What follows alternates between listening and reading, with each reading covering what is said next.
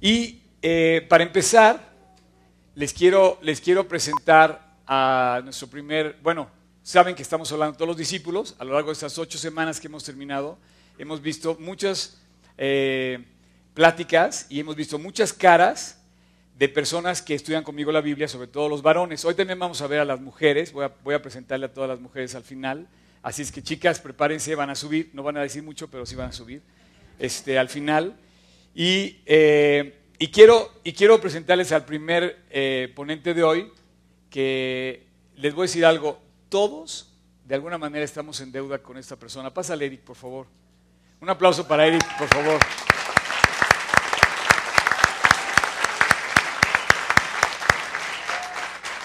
Ok, bueno, quiero decirte que eh, este chavo que está aquí no se llama Eric, se llama Erich.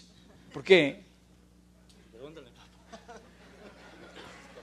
Bueno, no, nunca he entendido por qué. Es medio alemán o ruso. Vaya cambio, ¿eh? Ok, muy bien, entonces, este, bueno, todos estamos un poquito en deuda con este hombre, o mucho, porque él hace que yo me escuche todos los, todos los domingos y que se escuche toda la banda. Eh, él nos ha puesto el estándar muy alto, la verdad. Eh, él llega desde las seis y media, básicamente, él, él lo carga, él, él lo carga, junto con su familia, algunos de sus eh, mayores y también con sus hijas, también nos ayudan chiquitas. entonces, quiero, quiero que lo ubiquen porque él, él, es el que pone, es nuestro proveedor de sonido. Y quiero decirle que no nos cobra un peso, o sea, porque lo hace para Dios. Entonces, eh, no solamente quiero hablar de este tema, que la, semana que entra iniciamos una serie que habla de la generosidad, en donde yo podía ponerte a ti perfectamente de ejemplo, Champ. Eh, la semana que entra empezamos la serie que se llama Generositas, en latín, generosidad. Entonces, eh, no solamente no cobra, sino lo hace a su 100%. O sea, lo hace de todo con, su mejor calidad. Aunque no tiene la marca, las bocinas es la mejor calidad que existe. Y, este, y seamos pocos, seamos muchos, él, sonoriza para todos nosotros. No es fácil lo que hace. Y bueno, además tiene una familia muy hermosa, tiene dos niñas chiquitas. ¿Vinieron tus hijitas? Pero bueno, este... Quieren hacer la ola ya, pero bueno, bienvenido Eric. Este, adelante. Gracias. Bueno, bueno. Bueno, quiero empezar eh, a hablarles de la fe. Y mi primer versículo va a ser Hebreos 11.1. Dice, es pues la fe la certeza de lo que se espera, la convicción de lo que no se ve. En otra versión más fácil dice, ahora bien, la fe es la garantía de lo que se espera, la certeza de lo que no se ve. Quiero darles un ejemplo. Si, usted, si ustedes en este momento les hablaran por teléfono, de su banco informándoles que tienen un crédito, les acaban de autorizar un crédito por un millón de pesos. O que inclusive les acaban de hablar ahorita y saben que se acaban de ganar la lotería. ¿Qué es lo primero que haríamos?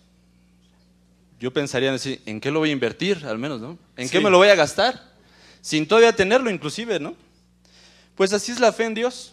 Es tener la certeza, la garantía de lo que se espera.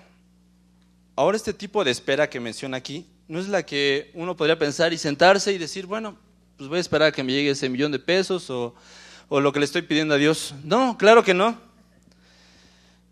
La palabra esperar que habla ahorita en este versículo es, hace referencia a que es una acción, necesita ser una acción correspondiente. ¿Y correspondiente a qué? O sea, lo que estamos creyendo en fe, ¿no? Lo que creemos que Dios nos puede dar. En este caso sería, si el millón lo tenemos, pues ya estaría pensando, voy a comprar esto, voy a invertir en esto. Cualquier cosa así, ¿no? Y lo podemos ver aquí en Santiago 2.17 que dice, la fe sin obras es muerta.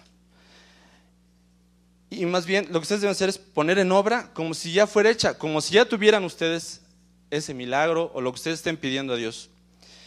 ¿Y qué es lo que podemos creer en Dios que nos puede dar? Podría ser salud, economía, resolver algún problema, eh, sabiduría en poder tomar decisiones correctas en un negocio o nuestro trabajo salir de una depresión o inclusivemente gozo.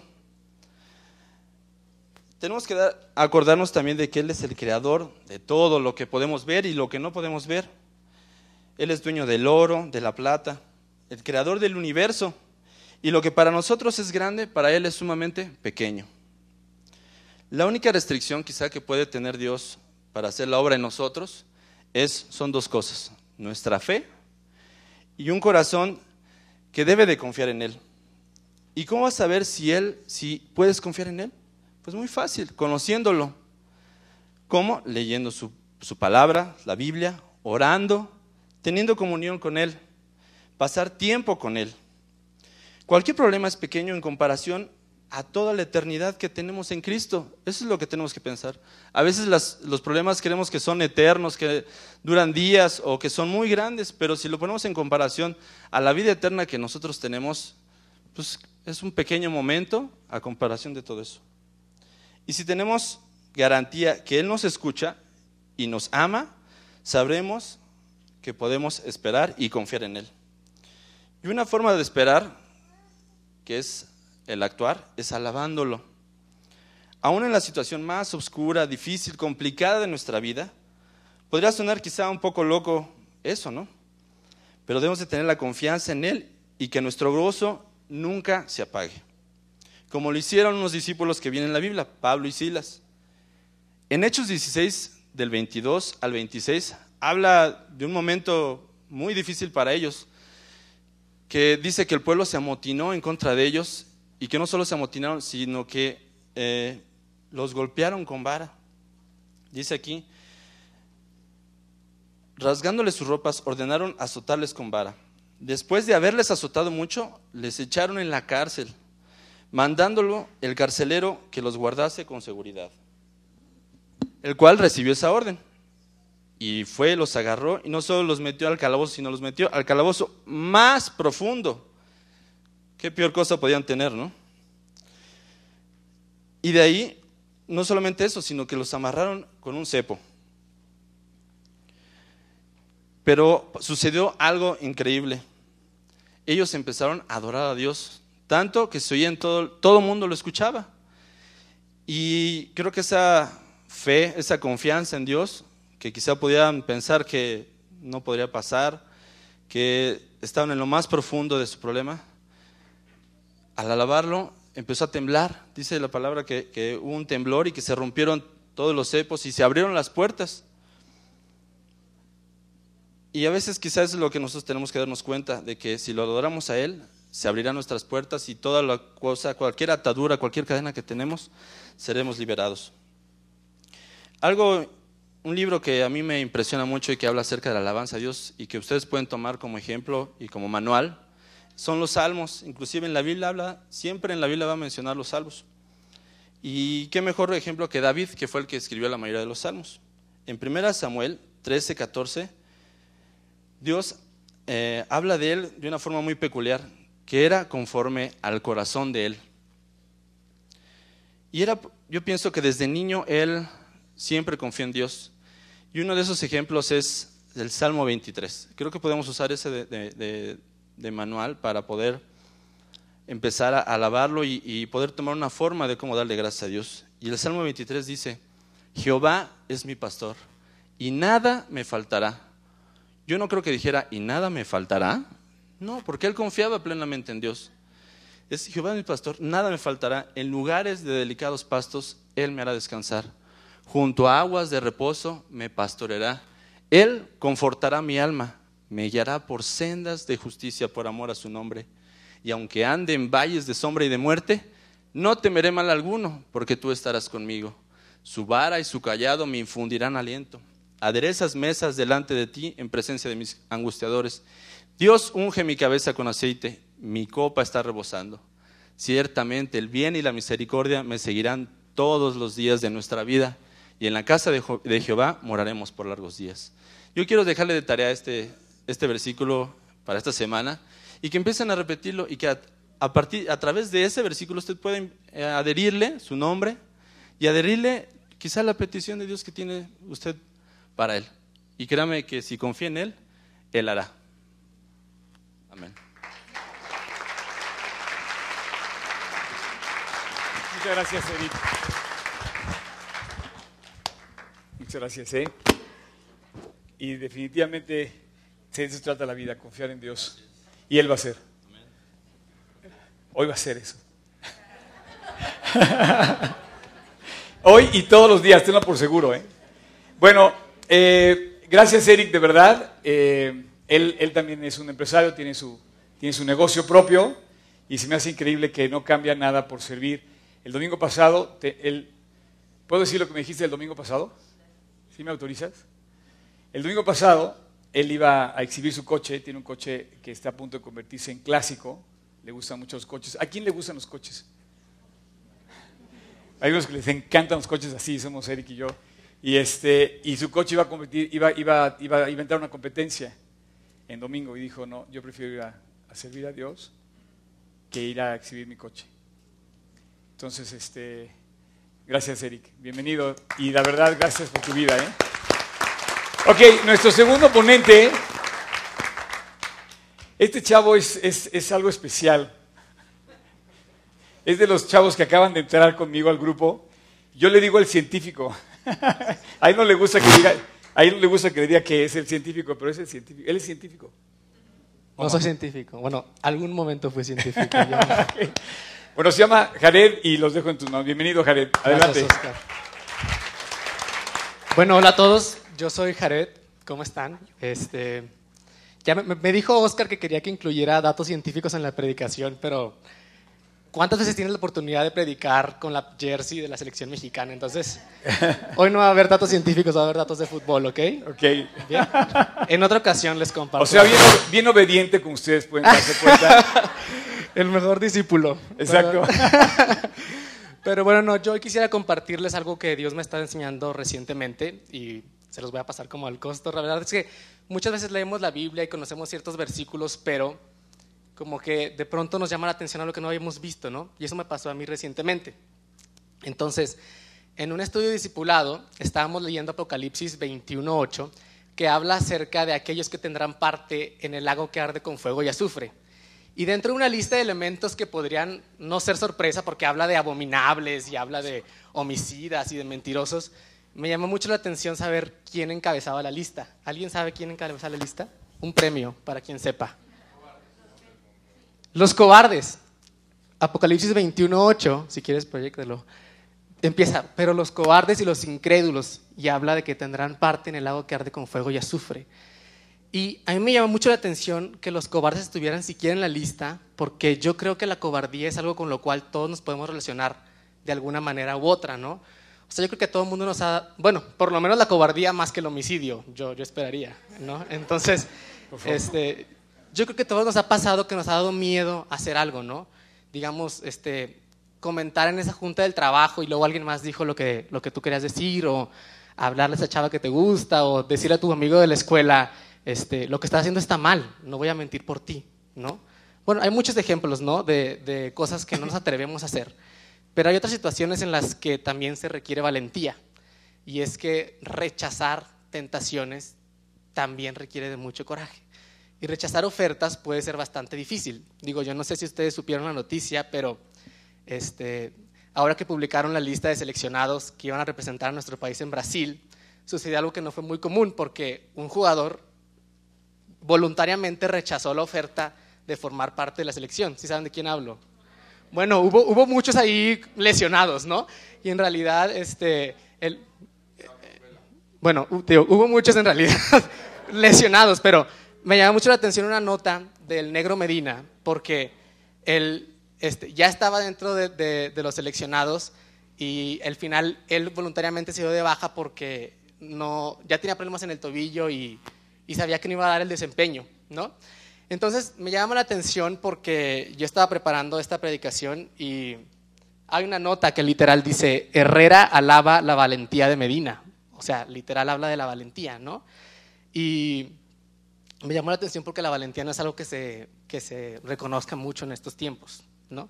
Y como yo hablar de esto, yo dije, pues es un buen ejemplo para compartirles. Entonces imagínense este, qué jugador de fútbol rechaza la posibilidad de jugar en la Copa del Mundo, ¿no? O sea, fue una decisión difícil de rechazar. Yo me imagino a Negro Medina así como en su sala con el teléfono enfrente pensando como, híjole, tengo que atreverme a hacer esto, ¿no? Y al final fue reconocido por eso. Entonces, eh, hay situaciones difíciles de rechazar. Yo no sé si tú te has topado una situación en la que tienes que rechazar una, una oferta, que es difícil. Y bueno, yo sé que no todas las ofertas son malas, pero la siguiente pregunta es, ¿te has topado con la decisión de rechazar una tentación, una oferta que tú sabes que está mal por un bien común? O sea, digamos, desde, oye, aquí están las respuestas del examen, ¿no? O firma aquí y eres el proveedor. No sé, ¿no? Hay situaciones en la vida en las que es difícil rechazar este, estas ofertas. Y hay varios ejemplos en la Biblia, ¿no? Digamos, José, José el soñador, eh, rechazó a la esposa del faraón, ¿no? Y ah, probablemente si lo hubiera hecho nadie se hubiera dado cuenta, a lo mejor ni siquiera se hubiera escrito en la Biblia, ¿no? A lo mejor no hubiera pasado nada, pero él se mantuvo íntegro y eso le costó años de cárcel y también le costó que se truncara su carrera profesional que iba en ascenso y todo fue por rechazar una oferta que, que estaba mal, ¿no? Pablo es otro ejemplo porque rechazó toda, todo puesto que él tenía. Él rechazó su estatus en la sociedad y también toda su comunidad por ir a predicar la palabra de Dios. Y al final Pablo escribe en segunda de Timoteo, he peleado la batalla, he acabado la carrera, he guardado la fe. ¿no? Y el último ejemplo es que quizá no estemos tan, no lo hayamos pensado tanto en el pasado, es Jesús. Jesús rechazó la opción de no morir en la cruz. Ahora, nadie lo obligó, él pudo haber desistido. Él era humano como tú y como yo, imagínate, él sabía lo que se enfrentaba, ¿no? Por eso es que dice, si se puede que pase de mí esta copa, ¿no? Imagínense, él estaba nervioso, él sabía lo que iba. Y, muchas veces no estamos conscientes de que él en realidad pudo haber rechazado. O sea, imagínense, él fue tentado por el diablo en el desierto y, el diablo le dijo, oye, este, yo te puedo dar todo, todo lo que tú ves aquí en la tierra, ¿no? Tú sabes a lo que vas, no lo hagas. Y él tuvo esa tentación de, decir, no, no, tengo que hacerlo. Imagínense si Jesús hubiera sido cobarde en, en, ese momento, en esa decisión. La historia completamente diferente, ¿no? Entonces Jesús, imagínense la valentía de estar ahí este, y saber a lo que iba y, y entregarse y dejar que lo maltrataran y morir en la cruz por amor a ti y a mí, ¿no? Entonces, va a haber situaciones, digo, todos tenemos la oportunidad de tomar decisiones cada día de nuestra vida, quizá algunas más difíciles que otra, pero seguramente vamos a tomar la decisión, la difícil decisión de rechazar el camino fácil, porque estrecha es la puerta y angosto el camino que lleva la vida y pocos son los que pasan por ella, ¿no? Entonces, cuando estemos en estas situaciones, este, recordemos lo que, lo que Dios nos manda en Josué 1.9. Y mientras lo leemos, me gustaría que lo apropiaras y que reconocieras que es un imperativo, que es un mandamiento, ¿no? Dice, mira que te mando, que te esfuerces y que seas muy valiente. No temas ni desmayes porque Jehová, tu Dios estará contigo a donde quiera que vayas. Gracias.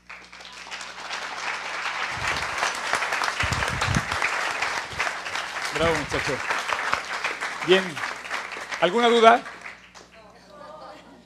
Bueno, pues a vivir eso, ¿eh? Fíjate que parte de lo que yo les pedí que hicieran al pasar es que no solamente ustedes los conocen, si ustedes también, ellos quedan en deuda, o yo también estoy en deuda, con, porque necesitamos ser un ejemplo a los demás. Entonces, tú tratas con personas que comentan, o sea, a las cuales les platicas que eres cristiano, pero esto de lo que habló él se me hizo un, tema muy importante. Él, eh, cada quien escogió el tema que querían, eh, querían, tocar, pero ¿cuántos años tienes? 24. Pensaba que tenía 18, ¿verdad? No, tiene 24. Y a los 24 que tú decidas seguir a Cristo con todo tu corazón, la verdad, hablaste de José, hablaste de Pablo, todos ellos tomaron decisión a esa edad, jóvenes. todos los apóstoles de Cristo tomaron la decisión de ser valientes a esa edad. Y si tú quieres seguir a Cristo, el momento de seguir a Cristo no es esperar que tengas 80 años o seas más grande, sino que empieces a los, a los 13, a los 11, a los 20, a los 25, a los, como yo a los 25 también. Entonces, este, tienes que decidir. Y no te digo en serio, yo empecé a los, yo empecé a los 18 y dije, Dios, no quiero volver atrás. Y aquí estoy 34 años después de la historia. Este, hay que seguir adelante así. Muchacho, gracias. ¿eh? Sale. La próxima vez, la próxima vez traes un dato científico, ¿ok? Estuvo muy bueno lo de, lo de este cuate, el que, el negro Medina. ¿Sí pasó eso? Sí, sí. Ok. Ok, y bueno, Robert, tú eres el que va a cerrar aquí.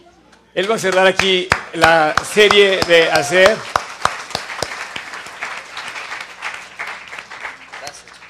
Bienvenido, Robert. Bueno, ¿qué les puedo decir? Él es Robert Arismendi. Él también tiene 24 años, ¿verdad, ¿verdad Robert? Las ganas aquí. Pero hemos, hemos estudiado ya la Biblia por mucho tiempo. Él, él nació en una familia que le inculcaron desde pequeño el amor a Jesús. Y bueno, él es todo un... Este, no puedo dar sus datos porque eh, no me lo permite. Pero lo queremos mucho. Aquí, aquí está toda su familia. ¿Vino tu familia? No, no vino, Chapa. No vinieron. Pero me están viendo por la proyección. ¿En serio? Sí. ¿No quieres mandar un saludo? Familia, que Dios los bendiga mucho. Saludos desde el Marriott. Órale, bienvenido. Pues bueno, el tema que vamos a tratar hoy es el del servicio. Y me gustaría empezar con una cita, porfa, Oscar, que dice en Mateo, Jesús dijo, tu actitud debe ser igual a la mía, porque yo, el Mesías, no vine a ser servido, sino a servir y dar la vida. O sea, este es un llamado a todos nosotros a servir. Y yo quisiera empezar esta plática dando un reconocimiento a mis condis y a mis amigos que sirven aquí cada domingo Bravo. y que gracias a ellos tenemos esta reunión.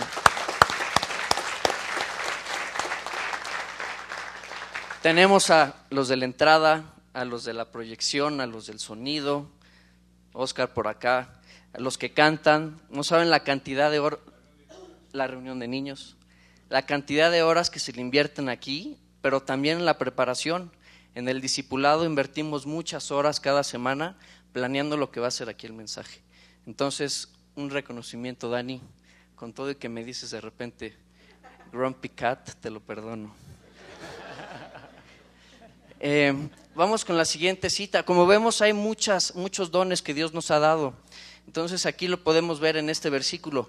Por cuanto nosotros mismos hemos sido moldeados en todas estas partes, excelentemente formados y operando maravillosamente en el cuerpo de Cristo, sigamos adelante y seamos aquello para lo cual fuimos creados. Todos tenemos un don y Dios quiere que utilicemos ese don para servirlo a Él. Ahorita les voy a platicar cómo me ha permitido a mí servir en la iglesia.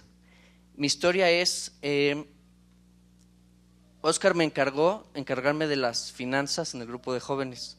Y este grupo de jóvenes empezó hace ocho años, nueve años, en casa de los Pinzón. Nos abrieron las puertas de su casa y empezamos un grupo pequeño como de 30 personas. Llevamos una guitarra, los coros, un librito de coros y empezamos a, a cantar ahí todos juntos. Este grupo fue una bendición, sin duda, empezó a crecer hasta que ya no ocupimos en casa de los Pinzón y nos tuvimos que mover al centro Banamex. Ahí, como ya era un lugar más grande, había que pagar. Entonces empezó la reunión pequeña, también como de 70 personas, y ahí es donde ya empezó lo divertido, porque yo me hice cargo del contrato con el centro Banamex, de los pagos, de la cobranza, nada fácil. Este, que no es cobranza, es más bien la ofrenda, ¿no? Que todo mundo nos da mucha bendición, empezamos a tener ya sonido con bocinas, empezamos a tener por ahí luces, intentamos. Siguió creciendo el evento, necesitamos un salón más grande, crecimos a una de las salas más grandes, ahí ya llegamos a caber como 300 personas. Y siguió siendo una bendición grandísima ese evento, al, gra- al grado que ese trabajo que estábamos haciendo en Centro Banamex se convirtió en el primer evento de Real. Ahí eh, fue el primer evento, metimos 10 mil personas y fue una bendición la campaña pues siguió creciendo, creciendo, creciendo y Dios abrió las puertas en el lunario. Cuando llegamos al lunario, fuimos Oscar y yo a ver de qué se trataba y nos teníamos que comprometer a firmar un contratote para poder entrar. Seis fechas en un año y decíamos, wow, es un montón de lana. Pero sabíamos que estamos en manos de Dios y dijimos, pues hay que confiar en Dios, chaparrín.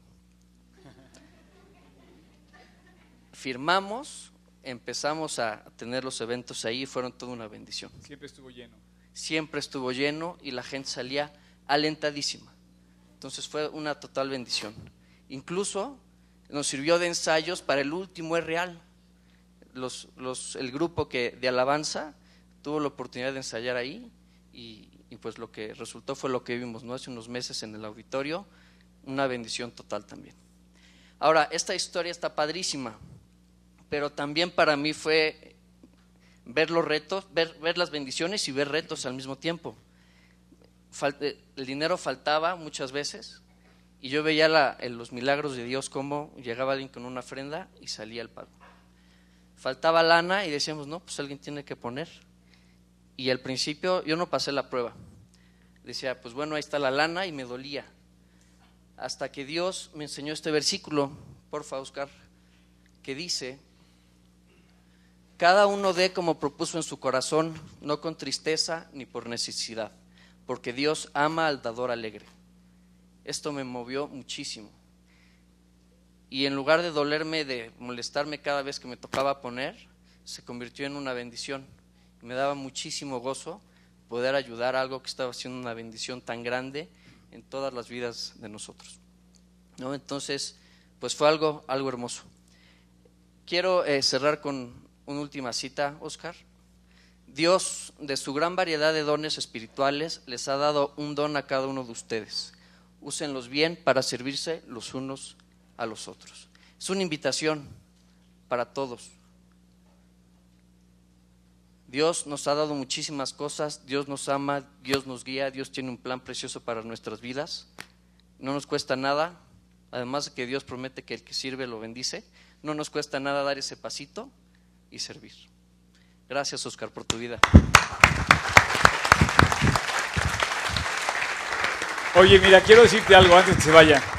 Eh, es, es- esto que acaba de hablar Robert es, es realmente un ejemplo. Eh, me acuerdo, ¿cuánto tiempo tengo?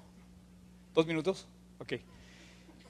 Este, me acuerdo que un día tuvimos un problema muy fuerte y, este, y nos, faltaba, nos faltaba dinero, ¿no? Entonces, eh, me acuerdo que, que, que Robert me dijo, no te preocupes. Y le dije, no, ¿cómo crees?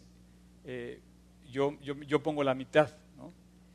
Y, y me acuerdo que me citó el versículo que acaba de poner. O sea, fue una experiencia en él. Dice, yo quiero ser un dador y quiero ser un dador alegre. No quiero, no quiero andar reclamando. Eh, es una manera también donde tú demuestras tu generosidad porque finalmente te cuesta, ¿no? Y para que estemos aquí, la verdad, necesitamos pagar todo lo que estamos haciendo, ¿no? Eh, la semana que entra empiezo una serie de hablar de la generosidad, pero quiero decirte que, que necesitamos verdaderamente que ustedes nos sigan apoyando económicamente. De otra manera, me va a tocar a mí este, pagar todavía un reto que tenemos de 50 mil pesos por el hotel que se ha, ido- que se, ha venido eh, atrasando desde enero. Yo pensé que se iba recuperando, pero cada, cada mes ha crecido. Empezó en 10 mil en enero, ya vamos en 50. Y sí, si no juntamos ese dinero en las próximas eh, semanas, muy pronto vamos a tener que buscar otro lugar donde reunirnos o simplemente eh, ponerlo como en manos de Dios. Entonces tengo dos buenas noticias. Dios quiere hacernos generosos. Y la segunda es que Dios quiere hacernos vivir por fe realmente, ¿no? O a mí me está haciendo vivir por fe, porque llevamos aquí 17 años en el Marriott. Lo que vivimos en el Lunario fue extraordinario. La verdad es que Él se puso todo el tiempo en su papel de responsable. No es fácil que tengas que, un, contrato firmado con el Auditor Nacional y tengas que responder. Y la verdad, eh, eh, no necesitamos buscar muy lejos, simplemente encontramos el corazón cerca, muy cerca. Yo lo encontré en el corazón de, de personas como Robert y en él. Así es que el cheque no habla de tu generosidad, lo que habla de tu generosidad es tu corazón, no el cheque que firmas, por qué tanto, sino la cantidad no habla del corazón, sino no habla de la generosidad, sino lo, que, lo que pasa en tu corazón realmente. Y hay dos características más de Robert. Le pusimos que es el más risueño de todos. Y otra más, adivinen qué, es soltero. Bravo, champion. Te quiero mucho, ¿eh? Dios te bendiga. Órale, pues, ¿a quién le pasó esto?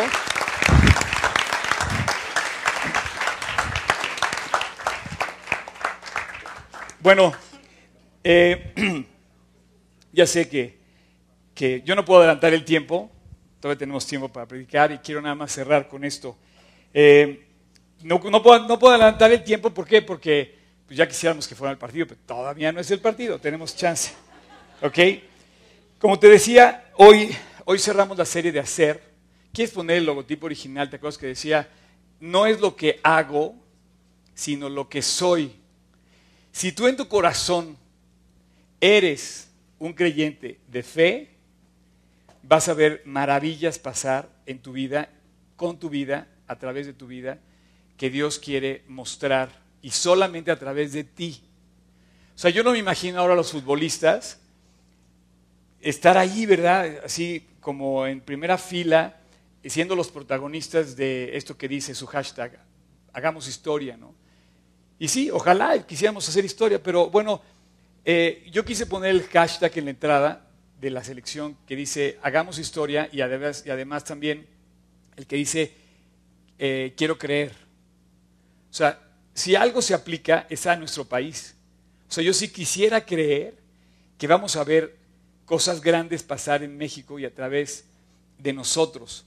Pero como decía este muchacho hablando de la valentía, como decía Robert hablando de la generosidad y como decía eh, Eric hablando de la fe, tenemos todos los elementos para combinarlos y hacer la fórmula perfecta para ver grandes cosas pasar. Hace, en nuestro primer evento grande, en el auditorio al que hacías mención, perdón, en, el, centro Banamex, de más de 10 mil personas, donde juntamos esa cantidad de gente, hizo una, hubo una canción muy famosa que, se conoció mucho que decía grandes cosas por venir. Y bueno, están pasando grandes cosas ya. Y, y, yo quiero que sigan pasando esas grandes cosas, ¿no? Entonces, combinando todo lo que Dios nos da, te permite eh, seguir adelante. En la publicidad aquella muy famosa de, del rey de Inglaterra que decía, eh, keep calm and carry on, estaba dándonos una gran lección que yo pienso que es bíblica. O sea, ten fe y sigue adelante. Porque seguir adelante es cuando hablas de la fe realmente, cuando eres, de cuando eres fiel, cuando sigues siendo fiel. No te queda otra. Tú tienes que ser fiel para ser, para ser este, un buen marido, una buena esposa, un buen ciudadano, un buen este, pagador de deudas, un buen amigo, tienes que seguir siendo fiel. Si tú votas, por más justificada que esté la acción que te hicieron en tu contra, y tú votas esa relación o ese contrato o rompes esas cosas, tú tienes que saber cómo debes de continuar siendo fiel. Fiel a, tu entorno, fiel a tu familia, fiel a, tu, a, todo lo que te, desenvuelves, ¿no? Eh, y bueno, hemos querido hacer esto aquí hemos querido seguir adelante a pesar de retos como el que acaba de mencionar. Y, mira, no, no, ustedes eh, conocen mi vida. O sea, lo padre de todo es que yo no fui un pastor que asignaron ayer y llegué y me tengo que presentar con mi currículum. No, ustedes conocen mi vida. La gente aquí me ha visto en Polanco 50 años y los vecinos me conocen. Este, lo que te quiero decir es esto. Eh, eh, no es lo importante lo que hago, si me porto bien o no, sino lo que soy en el corazón. Porque si eres en el corazón una persona fiel, te vas a portar bien por fuera. Entonces yo estoy buscando esas personas que por dentro son fieles y que no votan el camino, no, tiran a Dios a la mitad, no tiran a los compromisos como el matrimonio a la mitad. O sea, el matrimonio sin compromiso no es amor. Tiene que haber un compromiso. La amistad sin compromiso tampoco es amistad. ¿Saben lo que pasó con el barco del cuate que se aventó? De primera fila, te lo... Si usted vieron el barco, ¿no? Bueno, ese barco, ese barco iba con, eh, creo que cuatro mil pasajeros, pero miles y miles y miles de botellas de alcohol y de cerveza. Cuando el chavo se aventó, él se dijo que se iba a aventar, te lo digo por una persona que iba en el barco y que nos lo contó en directo, un pasajero del mismo barco. Cuando el chavo se aventó, tristemente, este, porque nunca pensó lo que iba a pasar, las consecuencias que iba a pasar. Detuvieron el barco, eh, el, capitán regresa, dice que tienen por obligación de protección civil naval, tienen que regresar a buscar el cuerpo. Obviamente el barco seguía su trayectoria, entonces tuvo que regresarse unas 20 millas, porque no podían parar, el barco no se para así de... Entonces en lo que regresaron, pues el chavo no ha aparecido hasta la fecha. Es una triste, triste historia. Cuando el capitán anunció que iban a continuar la travesía. Sus compañeros, los cuatro mil pasajeros, se pusieron a tomar, dijeron, qué bueno, vamos aquí adelante, y se olvidaron del problema. Y siguió la fiesta. Dos cosas. Si haces una cosa mal, va a tener consecuencias. Como dice mi pastor, si sacas la cabeza, te la van a cortar. No hay de otra. O sea, sacas la cabeza, no creas que el, león se durmió, el león te la va a cortar. Y tristemente el pecado es así. Y la segunda, curiosamente los que nos invitan a pecar no son amigos, no son fieles. ¿Cuántos se tiraron a buscar el cuerpo? ¿Cuántos se quedaron ahí en una lancha de, sus de, de la gente alrededor? Es todo un caos. Fíjate, Dios sigue siendo fiel. Un dato que me dio aquí mi amigo científico fue que, ves que toda la gente dice que, que ¿cómo es Dios? ¿No? Eh, corrígeme si estoy mal, por favor. Dice, dice, criticamos a Dios porque dice que porque hay pobreza, entonces no quiero creer en Dios porque hay pobreza en el mundo, hay, injusticias. Y de repente un día me dice, oye, pero, pero Dios sigue cumpliendo su parte. En todo el planeta, a lo largo y ancho de los continentes, el ciclo ecológico, animal, de vida se cumple fielmente, puntualmente. Todos los pájaros comen, todos los peces siguen vivos, todos los animales siguen viviendo, a menos que el hombre deje de ser fiel a su creador y a su, y a su naturaleza y a su entorno. Y entonces vuelve un caos. O sea, Dios cumple su parte porque Él es fiel. Así es que yo estoy seguro que soy eh, un seguidor de un, de un, no solamente de un, de un hombre, sino de un gran Dios que hizo todo y que se, se, manifiesta fiel y que quiere que hagamos historia nosotros. Y bueno, en todo esto de, de, recurrir a la ayuda económica, te quiero decir simplemente, ustedes han visto nuestras vidas y ustedes saben lo que nos ha costado eh, estar aquí, ir a los campamentos. La semana que entra arrancamos el nuevo grupo de, de 12 a 15, de jovencitos de 12 a 15, donde van a empezar a predicar estos chavos que vieron aquí pasar. Van a empezar a abrir en un nuevo, una nueva sección de chavos de, digamos, de, 13 a 15 años. Puedes poner el logotipo nuevo. De 12 a 15 años, ya no son tan niños como los de 5 a, 2, a 11. Y entonces vamos a iniciar este grupo que se llama 12-15, 12 a 15, que fue propuesto por las maestras, que es un grupo increíble de maestras, ¿verdad, Mariana? Un aplauso para Mariana, por favor. Entonces, esto es como un tren, es un, como un tren que sigue adelante. Eh, al, final, en el medio tiempo, vamos a pasar otra vez el, el video del campamento. Les vuelvo a recordar, esta semana se cierran las inscripciones.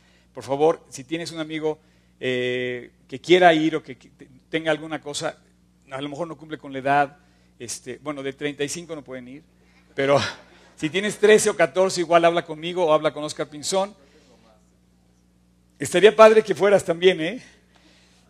Y, bueno, eh, trabajamos muchísimo y te digo algo, no lo hago por cobrar, no, cobro un, solo centavo. Si, si, si, quisieran ponerme a prueba, otro día salió un artículo que yo era un multimillonario, dueño de una cadena de restaurantes. Pues no, la verdad, la persona que puso eso este, está en un error. Yo nada más tengo un restaurante, vivo de ese restaurante y eh, y aquí vengo gratuitamente a poner mi vida y mi corazón y lo hago feliz. Es más, ni, ni, pagándome recibo tanto como lo que recibo. Pero bueno, eso vamos a hablar la semana que entra, de la generositas.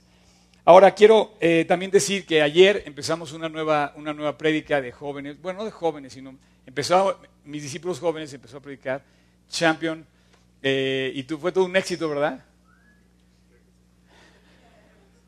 Eh, Alanis abrió, imagínate el fruto que me, da gusto de que de los, del grupo de jóvenes que yo tengo, de los chavos jóvenes, Alanis, este chavo que está acá, junto con su esposa, ¿dónde está su esposa? Dani, este, es de los que tienen discípulos, tiene un grupo de discípulos, es admirable su vida porque ha sido fiel por muchos años también dado discipulado. Él me dijo, quiero casarme con Dani cuatro años antes que se casara, pero no quiero empezar mi noviazgo si antes no, tengo discípulos. ¿Sí o no me dijiste eso? Entonces empezó a discipular él a los demás. Entonces yo los reto a los discípulos que han pasado que empiecen a pedir por discípulos y que antes de casarse busquen más bien cómo darse, porque el casarse a veces no más que pensamos cómo voy a recibir, ¿no? Pero me encantó el corazón de Oscar, dijo, antes de comprometerme con Dani, quiero que Dios me dé discípulos. Y Dios le dio discípulos. ¿Quiénes son los discípulos de Oscar, Alani? ¿Se pueden poner así? ¿Pueden levantar la mano? Eso es todo. Bien, bravo. ok, pues Este, todo esto tiene que ver, todo esto tiene que ver con lo que estamos hablando. No es lo importante lo que hago, sino lo que soy. O sea, antes de que hiciera cosas, él tomó decisiones. Él se acercó conmigo a los 13 años y me oye, Oscar, quiero disipularme. Y empezó a tomar una decisión. Y 20 años después se acercó conmigo y dice, oye, me gustaría empezar a predicar. Y ayer empezó a predicar. Felicidades, champ. ¿eh? Ahora, yo quiero, yo quiero cerrar esta, esta plática eh, brevemente con, con- una frase que se va a llamar este- esta, esta predicación. Voy a ser muy breve, no creo que pueda echarme una predicación de una hora. Vamos a terminar a tiempo para empezar a ver el partido y todo. Pero te quiero felicitar por haber venido, porque aquí es donde finalmente tú y yo tenemos chance de, crecer en la palabra. Lo que tú vas a escuchar ahora, aparte de lo que ya escuchaste, quiero, es como, el principio que yo tengo es como cerrar toda esta serie de hacer. Ese, ¿En qué concluye esto? Y yo le puse lo que no es una iglesia. Si quieres tomar nota, puedes llamarle esa plática lo que no es una iglesia. Lo primero que no es una iglesia, lo primero que no es es un edificio. Una iglesia no es un edificio, no es un domingo, no es un día y no es una persona. La primera cosa que estoy diciendo es que la iglesia no es ni un templo, edificio, ni un superhéroe, que aunque parezco podía ser, pero no, ni es, ni es tampoco una, una, una fecha que destinamos en domingo, ¿no? Ah, yo voy a la iglesia y cumplo porque vengo de nueve y media a once y cumplí. No, una iglesia es un cuerpo, no es un templo. Hay una diferencia, no es un edificio, es un cuerpo. Por eso traigo hoy puesta esa camiseta, porque yo quería que vieras la diferencia de lo que se siente traer algo que te identifica con toda una nación. A mí, en el fondo, si hoy perdemos, voy a seguir alabando a Cristo. Y si hoy ganamos, también lo voy a seguir alabando. Pero lo que me identifica es que Dios me puso en esa nación para vivir para México y para integrarme a un país. Una iglesia, más que un templo, más que un edificio, es un cuerpo. Y un cuerpo, dice la Biblia, bien coordinado por todas las coyunturas que se ayudan mutua- mutuamente. Y todo esto que ustedes ven, todo, todo lo que hemos visto en esta serie es un cuerpo, que no es lo importante lo que hacemos, sino lo que somos. Somos un cuerpo. Somos un, un cuerpo. No hay mejor manera de... No, es un grupo, es un cuerpo. Así lo dice la Biblia, así describe la Biblia una iglesia, un cuerpo cuya cabeza es Cristo. Y Él nos dice y Él nos marca por dónde andar. Un- un edificio solamente nos reúne, un cuerpo nos integra. No es de nada más de los domingos. Una iglesia es de los 600, 4800 segundos de la semana. Una iglesia no es que voy a venir una hora y media a la semana, es 604.800 segundos de toda la semana. Yo tengo que salir a vivir para Cristo toda la semana. Eh, no es que yo me porte bien un domingo y me, me siente a escuchar y tenga paciencia para aguantar que no hay mucho aire acondicionado, aunque ya lo prendieron así. Sí se siente, ¿verdad? Ya, ya lo prendieron. Eh, y, y bueno, entonces quiere decir que, va, que vamos a respirar. Eh, no, es, es, es, es una semana viviendo con honestidad, viviendo con felicidad, viviendo, como decíamos, continuando a vivir. Una iglesia no es un lugar aburrido. Eso es lo que no es, no es un lugar aburrido, es un lugar intensísimo. O sea, yo vengo aquí los domingos, me encanta venir. Los domingos, yo no me pierdo por nada estar aquí y, y compartir, ¿no? Y me, entusiasma tanto ver que nos podemos convocar. Y hoy es un día muy especial porque hoy se probó tu fe y la fe de otras personas. Es, un partido puede cambiar, no sabes que yo prefiero ver el partido y no voy a la iglesia. Espérame, no. Pero sin embargo, Dios nos permitió hacer aquí ambas cosas y se me hace intensísimo. Y es la primera vez, como decía el científico, que yo predigo con la camiseta de la selección. Y se me hace increíble que podamos poner así esto. ¿no? Dios nos permitió hacer eso.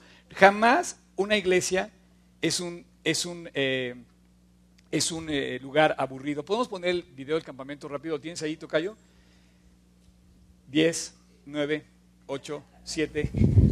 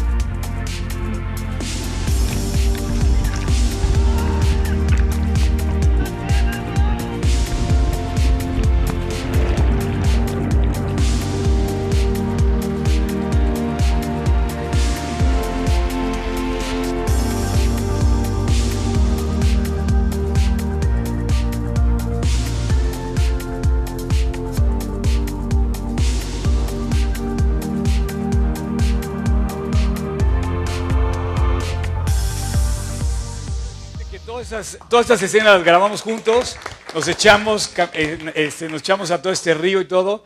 No es un lugar aburrido, la iglesia es así, intensa, llena de, eh, no, no de cosas que hacemos, sino de cosas que somos. Y si, lo ha- y si eres, lo vas a hacer. ¿Sabes lo que más me impresiona de ese lugar?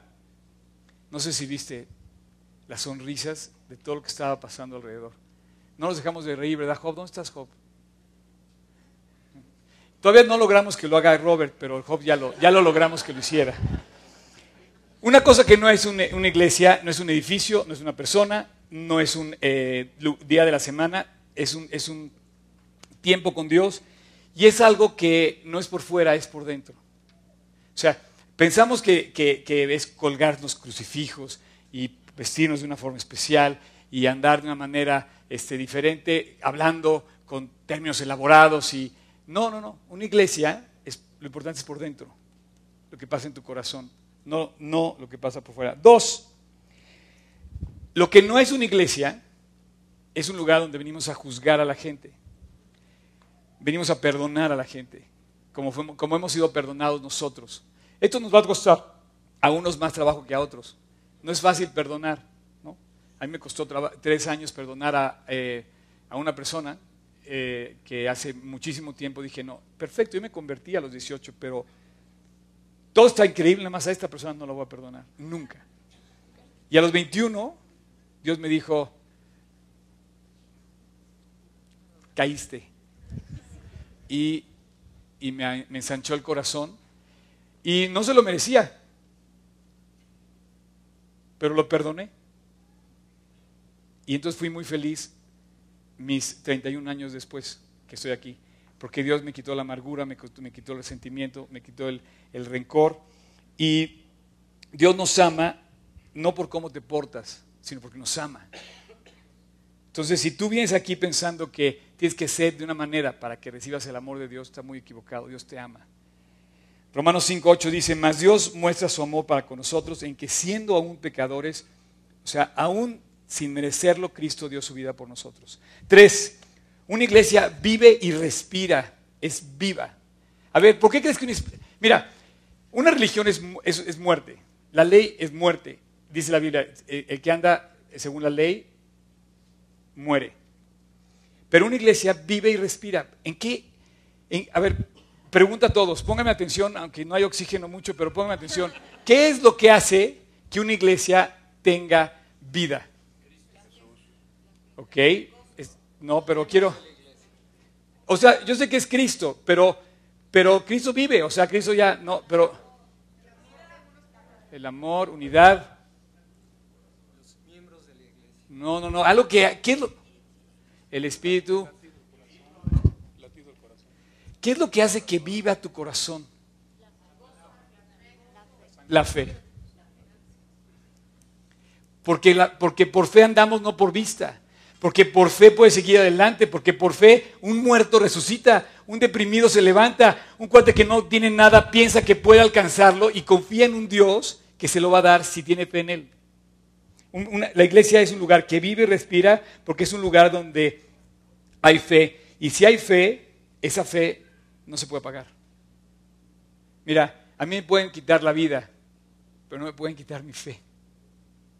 Y el último día de mi latido de mi corazón, voy a dejar de vivir en esta vida, pero voy a seguir vivo para Dios, para siempre. Una iglesia vive, no es un, lugar aburrido, no es un lugar... La iglesia, si, si está llena de fe, vas a ver grandes cosas pasar, no solamente en tu iglesia, sino en todo tu entorno. Por eso yo creo que este país sí puede creer, sí puede crecer, sí puede cambiar, sí puede prosperar. Dios nos usa a todos para construir un lugar que alguien empezó antes que nosotros. Este, este lugar donde estamos lo empezaron los profetas, los, eh, los que escribieron el, el- el- el- el Antiguo Testamento. Lo empezó Moisés, lo empezó Abraham, lo empezaron los que creyeron en él. Después lo continuaron los apóstoles y siguieron creciendo la iglesia. Y un día, siendo la principal piedra, obviamente Jesucristo, un día Dios nos puso a ti y a mí en una iglesia. Y estamos aquí. Y estamos formando parte de este grupo increíble que tenemos, donde no somos un grupo, somos un cuerpo. Y así dice, por eso, ante Dios, ustedes ya no son extranjeros. Al contrario, ahora forman parte de su pueblo, de su pueblo, citizenship, de su ciudadanía. Tenemos una camiseta a la cual la pertenecemos, portamos algo que nos reviste, que es Jesucristo. Y somos parte de su nación, de su cuerpo, de Él. Y dice, y tenemos todos los derechos de ese pueblo, de esa nación. Ahora son la familia de Dios, nos podemos entrar en su casa. Nos dio las llaves del cielo para entrar y abrir y poder entrar con toda franqueza todos los días. Todos los miembros de la iglesia son como un edificio, como un edificio, no son un edificio, son como un edificio, el cual construido sobre la enseñanza de los que vinieron antes, apóstoles y profetas, y ese edificio que la piedra principal es Jesucristo, en cual Él mantiene firme todo, todo, todo el edificio, y quien lo hace crecer, como el color de nuestra camiseta de México, verde, que lo hace crecer, Jesús hace crecer todo aquel que se acerca a Él, y llega a formar un templo dedicado al Señor. Un templo que dijimos no es un edificio, es un cuerpo. Porque la unión con Jesucristo. Ustedes también forman parte de esta increíble nación, en donde Dios habita por medio de su Espíritu. Cuatro, lo que no es una iglesia. La Biblia no es una serie de reglas es una manera de conectarte con Jesucristo. Cuando tú estás en una cobertura de Wi-Fi, tú te puedes conectar luego, luego a la red, ¿no? Estás leyendo la Biblia, no estás leyendo reglas, estás entrando en la posibilidad de conectarte con Jesús. Te sales de la Biblia, te sales del alcance del Wi-Fi espiritual. No tienes manera de ver. Si te preocupas es porque no estás leyendo. Si te preocupas es porque no estás buscando su palabra. Si tienes temores es porque no sabes lo que dice la Biblia que te quiere alentar para que no tengas temor. Entonces, si lees, si lees la palabra de Dios, vas a estar conectado con Jesucristo. Si no lees,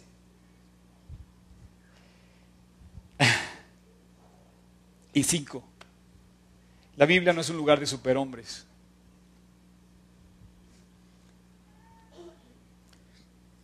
No. Qué bueno que hoy vamos a ver fútbol, porque voy a hablar de fútbol nada más para terminar esta parte. Tú puedes empezar en superhombre. Piensa en un futbolista superhombre, rápido. ¿Eh? Memo Ochoa, ¿ok? ¿Otro? Ok. Internacional, Messi. Ok.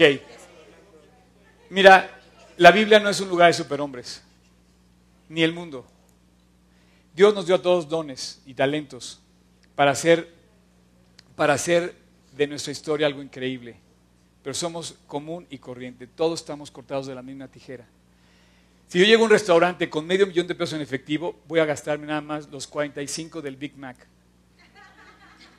Y si tú llegas con 45 pesos al Big Mac, aunque yo traiga medio millón de pesos o al revés, a lo mejor tú lo traes en efectivo, yo nada más voy a poderme comer una hamburguesa. ¿Qué quiere decir esto? Que, que Dios no nos trae a una iglesia para ver a un hombre o a un grupo especial o a seguir a una persona. Nos trae a la iglesia a ver a todos juntos convivir.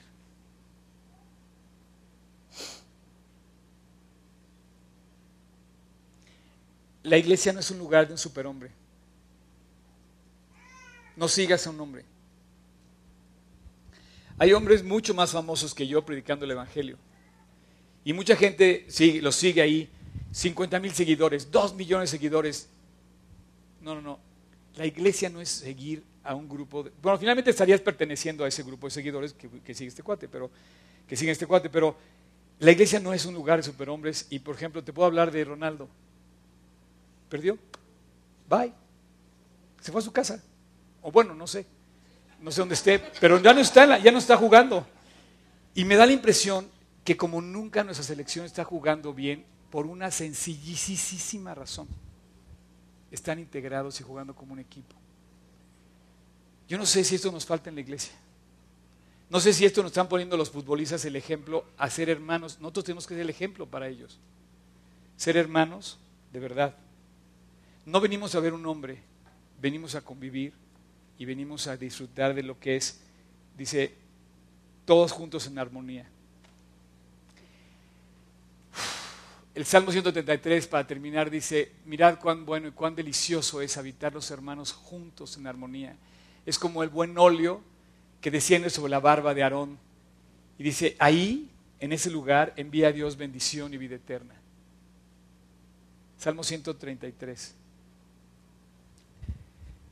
Porque es como el rocío de Hermón que desciende sobre los montes, porque ahí envía a Jehová bendición y vida eterna. Cuando todos estamos integrados, pasa lo que está pasando, creo yo, con la selección mexicana. Los ves, se pasan unos a otros, no hay protagonismo, se empiezan a jugar como un equipo, unidos. No importa quién mete el gol, pero que lo metan. ¿No? Me acuerdo cuando jugaba Hugo Sánchez, bueno, metía el gol, hacía piruetas en medio y todo el mundo lo criticaba. Oye, maestro, el cuate jugó increíble. Sí, pero todo el mundo lo criticaba y no había unión. Y eso le pasó a lo mejor a Portugal. Pues todos son estrellas, pero no están unidos. Y por más estrella que seas, si eres superhombre, pues no puedes. Vamos a dar gracias. Yo no más quiero terminar diciéndote que la iglesia es el lugar más increíble al que puedes estar en el cielo, digo en la tierra antes de llegar al cielo. Y eso se extiende a la familia. ¿Por qué? Porque, eh, porque podemos también extenderlo a la unidad que podemos presentar en la familia. Solamente hay dos instituciones que Dios creó en el mundo, que es la familia y la iglesia. Si esas, dos cosas están vivas en una nación, la nación va a ser extraordinaria. Extraordinaria. Seguro, todos aquí, y quiero que me pongan atención, voy a poner más arriba. Por favor, todos aquí, y los están allá afuera, y los están oyéndome, seguro tienes personas junto a ti en tu vida que no conocen a Dios. Por favor, dales la oportunidad de ver lo que realmente es una iglesia que sigue a Cristo. O sea, no les hables de la iglesia, háblales de Jesucristo la cabeza de este cuerpo.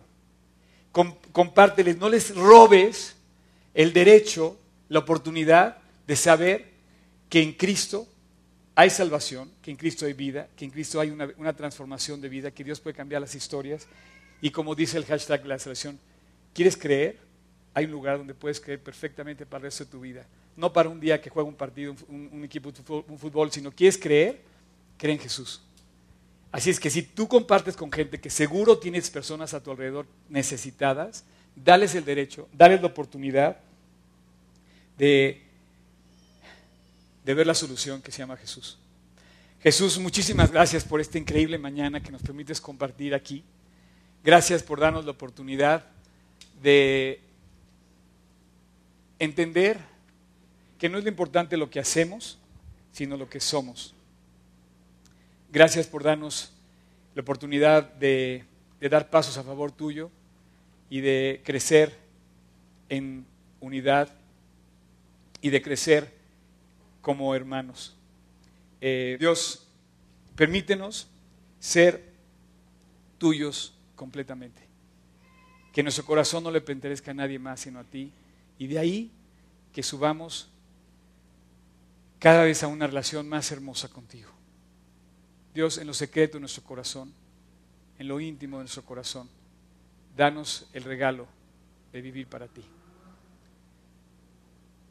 Y ahí disfrutar de lo mucho que tienes para nosotros. Gracias Jesús, te lo pedimos en, en tu nombre. Amén. Perdón, ahora sí.